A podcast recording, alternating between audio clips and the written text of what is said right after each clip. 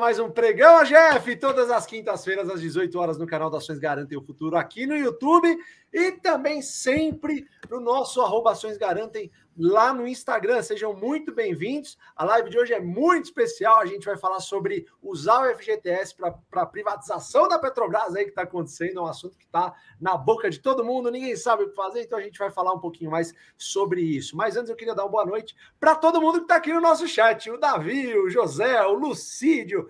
O Felipe, o Tássio, pessoal, coloquem aí da onde você está falando, que a gente tem é, o AGF é um clã por todo mundo, tem lugares nos lugares mais distantes do mundo, a GF está lá. O Davi mandando os quatro mosqueteiros. Brigadão, Davi, você está sempre acompanhando a gente aqui. É um prazer estar tá aqui falando com vocês, apresentando essa mensagem de que é possível você viver de renda na Bolsa de Valores, tá bom? Família GF completa aqui, Felipe Ruiz, Luiz Ibarci e Jean. Vamos começar com o Jean hoje. E aí, tudo bom, Jean? Beleza, pessoal? Boa noite para todo mundo o assunto quente do momento, né? Eu acho que tem muita gente interessada. Eu já tinha recebido diversas mensagens para a gente falar sobre esse assunto. Eu acho que é uma oportunidade bacana, né, para a gente discutir sobre. Lulu?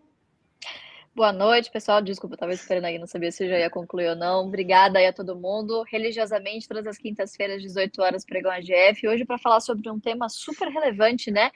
Usar aí o saldo do fundo de garantia para comprar ações, hein? Talvez a opinião aqui do pessoal seja diferente do que você está pensando. E olhe que nós somos os maiores defensores de ações aqui, hein? Boa noite, Fê, Fabião, Jean. Boa noite, boa noite, Lu, Fabião, Jean. Prazer estar aqui com vocês de novo. Boa noite para todo mundo que está no chat aqui. Muitas perguntas legais, inclusive, vi algumas aqui do Pablo que ele já está mandando. Todo mundo é, curioso e ansioso para saber o que fazer com o fundo de garantia. Né? Eu acho que o, o mais importante, é, antes de tomar qualquer decisão, é sempre estudar os prós e contras, né? Porque eu acho que como você é, pode ser deixado levar pelas emoções em algum momento, e olhando para o lado, você vê algumas pessoas tomando uma decisão que às vezes não necessariamente é a mais correta, mas você pode ser induzido a fazer o mesmo. É, é importante você ter aquela frieza para analisar se vale a pena ou não. Então, eu acho que é sobre isso que a gente vai falar rapidinho aqui no nosso pregão AGF de hoje. Exatamente, pessoal. Eu quero começar de uma forma um pouquinho mais ah, provocativa aqui para todo mundo. Quero lembrar para vocês uma coisa. Algo parecido já foi feito na Petrobras. Vocês se lembram disso? Em 2012, 2012 não, é, foi no pré-sal, né? 2010. 2010, 2000 também. 2010. Então, assim, eu quero, eu quero lembrar para vocês uma coisa, né? Quando você quer comprar uma ação, que seja para você ser parceiro. Não compre para participar apenas de um evento, ou porque a ação vai ser privatizada, ou algo do gênero. Se você for comprar uma, uma ação, é para você, quiçá, ser parceiro dela para o resto da vida. Quem comprou Petrobras naquela época, e é para começar bem provocativo mesmo, para que todos respondam aí e deem suas opiniões, mas quem comprou naquela época, se eu não me engano, pagou por volta dos 27 reais, 26 e alguma coisa. Petrobras foi efetivamente voltar nesses preços aí nos anos, nesses anos agora, 22, 2021. Então, aquela turma lá ficou um bom tempo aí com Petrobras carregando e não necessariamente teve uh, uh, um retorno, ou talvez não tenha dormido tão bem com essas ações da Petrobras. E com a Eletrobras, pessoal, quem quer começar? Posso começar? Anda bala. Deve. Ladies first. Pessoal, olha, eu acho que até um momento antes da gente falar se vale a pena comprar Eletrobras com o seu fundo de garantia, é se vale a pena comprar ações Erol com o seu fundo de garantia, né? É, olhando o que a gente tem de histórico, né, se a gente pegar de novo esses fundos mútuos de privatização que deram oportunidade de entrada lá nos anos 2000, né? Então, 2000 com a Petro, 2002 com a Vale, 2010 novamente com a Petrobras é, esses fundos têm rentabilidades muito superiores à rentabilidade é, garantida por lei no FGTS, que é de 3% ao ano. Né? Entretanto, seria muita ingenuidade da nossa parte achar que todos os investidores que entraram lá atrás, nos anos 2000 ou até mesmo em 2010, a gente está falando de 20 e 10 anos, respectivamente, que esses trabalhadores não precisaram acessar esses recursos, tá? Então aqui a gente tem um paradoxo, que na verdade por definição, investir em ações com um fundo de garantia em que você vai acessar em um momento de vulnerabilidade, ok? É quando você fica desempregado, quando você perde o seu emprego sem justa causa, teoricamente isso funcionaria como uma espécie de reserva de emergência para você. Aqui no GF é regra de ouro: dinheiro de bolsa, dinheiro que vai para as ações, é aquele recurso que você não vai precisar no curto, no médio prazo, ou que não tem uma destinação pré-definida por você. Então, teoricamente, isso faria parte da sua reserva de emergência. Lá atrás, por enquanto, deu certo para quem não sacou. Quem precisou do dinheiro e, seguindo esta lógica, geralmente, né, a tendência você é você perder o desemprego em momentos de crise. Então, por exemplo, de 2014 a 2016, 2016, é, nesse intervalo, as ações da Petrobras, as ações da Vale despencaram. Então, existe aqui uma preocupação de no momento em que você precisar acessar esses recursos, é o pior momento para você vender a sua participação acionária. E, de novo, regra de ouro do AGF: bolsa é uma coisa de longo prazo. Eu não sei, honestamente, se os trabalhadores que acessam e precisam dos recursos do FGTS têm um perfil de risco ou, segundo, conhecem o seu perfil de risco. Porque a verdade é, você só conhece o seu perfil de risco quando você investe em ações e quando você vê o seu patrimônio oscilar e oscilar bastante para baixo. Porque para cima é fácil, né? Aí todo mundo é arrojado. Agora, amigo, passa por uma pandemia, vê seu patrimônio dilapidar 50%, que não é difícil, porque o fundo mútuo está exposto em um único ativo. Então, eu, Luiz, como que resolveria esse grande paradoxo, tá? Alocação, tá? Então, vamos lá conservadoramente, se você é um cara que, pô, já acessou o FGTS antes, não tem uma reserva de emergência, cara, você é o cara que provavelmente pode precisar desses recursos, tá? Então, ou você não participa dessa oferta, ou você limita até lá, vai, 5, 10%, se, pô, não quero ficar de fora. Limita o tamanho da participação do seu saldo no FGTS. Lembrando que o trabalhador tem até o limite de 50% do seu saldo para colocar nessa oferta é, da Eletrobras. Se você se considera um cara que, pô, já tem uma reserva de emergência na renda fixa, lá, sei lá, que cobre pelo menos três a quatro meses caso você venha a perder o seu emprego, já tem uma reserva ali no seu embaixo do seu colchão, talvez você possa ser um pouquinho mais arrojado, mas eu de forma alguma não ultrapassaria, assim, se você for o cara mais arrojado, 25% de alocação desses recursos, porque, de novo, são recursos que você provavelmente precisará em um, em um momento de emergência, segundo, não sabe quando precisará, e terceiro, eu duvido que você goste de receber menos do que o que você aportou lá tá? Lembrando que preço importa. Daqui a pouquinho, agora depois do fechamento de mercado, tá para sair as condições da oferta da Eletrobras. Então, não tome nenhuma decisão ainda antes de ler esse documento. Lá em 2000, não houve tanta procura pelas ações da Petro. O que, que o governo fez para aumentar a atratividade? Deu um desconto de 20% em relação ao preço de mercado. Em 2002, já teve mais procura para essas ações da Vale. Então, o governo deu só 5% de desconto. Lá em 2010, a checar essa informação, mas se não me engano, nem teve desconto, a procura foi altíssima, maior capitalização, aquele blá blá blá todo que a gente já conhece e a gente sabe onde deu essa história.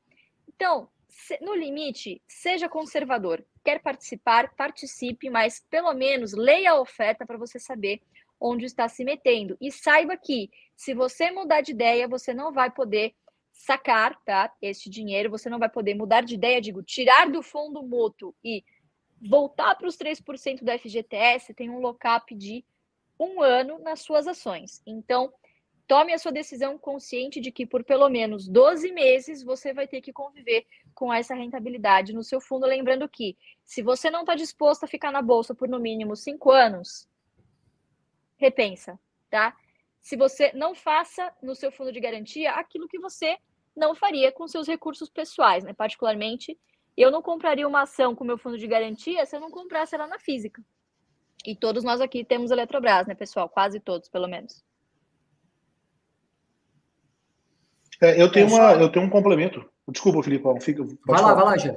Pode falar, cara. Não, eu, eu, eu, só, eu só ia falar o seguinte, que nesse caso aí, especificamente da, da Petrobras, eu tive um, um caso na minha família, inclusive em 2010, porque a gente teve uma propaganda maciça, né? Eu acho que foi a maior propaganda que a gente já teve, e talvez é, é, foi, acho que, a maior capitalização da história, eu acho que é o recorde até hoje, né? E não teve desconto e tal. E eu lembro que eu falei com a pessoa, toma cuidado, porque é, vai oscilar. Então tem essa questão que a Lu bem falou da reserva. Ah, resultado, para resumir a história, a pessoa vendeu e vendeu no pior momento possível porque precisava de dinheiro. Então tem que tomar muito cuidado realmente com isso aí, tá? É, e aí, só para complementar uma outra opção, uma outra, uma outra questão que a Lu não tocou, que é o seguinte: além de a pessoa estar entrando é, na capitalização dentro de um fundo mútuo, ou seja, ela não tem acesso aos dividendos, né, é, chegando para ela no bolso, que é uma das características que a gente é, coloca sempre aqui. Talvez uma outra opção, tá, uma outra alternativa, e cada um tem que estudar caso a caso, seja entrar na questão do destaque de aniversário de FGTS. Porque a partir do momento que você, você faz a opção do saque de aniversário, você tem condições de pegar esse dinheiro fazer uma alocação diretamente na empresa e receber os proventos. Então, assim, é uma alternativa e, ca e cada caso tem que ser estudado. Né? Vai aí, Filipão. Não, ótimos comentários dos dois, e eu acho que, como vocês já tocaram em boa parte dos pontos, eu acho que o mais importante aqui é tentar é, colocar na cabeça das pessoas que estão tomando essa decisão que não devem tomar essa decisão simplesmente motivadas pelo baixo rendimento do fundo de garantia. É, eu já tive recurso no fundo de garantia, vocês aqui também, muita gente aqui do chat eu estou vendo, e é, as pessoas olhando aquele rendimento baixíssimo ficam desesperadas para fazer alguma coisa, porque consideram que qualquer coisa é melhor do que aquele rendimento, que hoje está em TR mais 3%. Um rendimento como esse, quando você está num período de inflação baixa e juro baixo, ele até que fica razoável, porque ele cobre minimamente a inflação, assim, você não estaria perdendo tanto dinheiro naquele momento. Acontece que o que está acontecendo hoje, que é uma situação de inflação alta e juro alto, é, o trabalhador está tendo uma rentabilidade real negativa, ou seja, ele está perdendo o poder de compra. No momento que você vê isso acontecendo com o teu patrimônio, você fica desesperado e quer colocar em qualquer outro lugar. Acontece que, como a Luísa falou, o, o, o recurso que está no FGTS é uma espécie de reserva de emergência. Então, se você não tem uma outra reserva de emergência constituída, eu acho que você teria que tratar com muito cuidado. Agora, se você já tem uma reserva de, de emergência constituída, independente do fundo de garantia, porque eu conheço muita gente e eu tentava tratar dessa forma quando eu tinha. Para mim, o fundo de garantia, o recurso que estava lá, é um recurso que eu nem lembrava que ele existia, porque é aquele recurso que você tenta nem contar com ele, que você não sabe quando vai poder usar, se vai poder usar, se ele vai ser significativo na hora do saque, enfim. Então, a hora que você tem essa reserva constituída e pode tomar uma decisão um pouco mais informada, aí eu acho que você tem que levar outros fatores em consideração, como por exemplo, é, e aí eu acho que o Jean tocou num ponto essencial. Você tem que analisar a oferta como você analisaria a compra de qualquer empresa. O preço está satisfatório? O preço da Eletrobras, para vocês terem uma referência, é, hoje ele está em torno de 42, 43 reais. Valor patrimonial da empresa gira em torno de 50 reais. Só que a Eletrobras ela veio subindo e muito nos últimos meses. Ela chegou a bater ali 28, 27 reais, hoje ela está 43. E aí a gente fica se perguntando, poxa, será que não estão puxando o preço justamente para realizar essa oferta?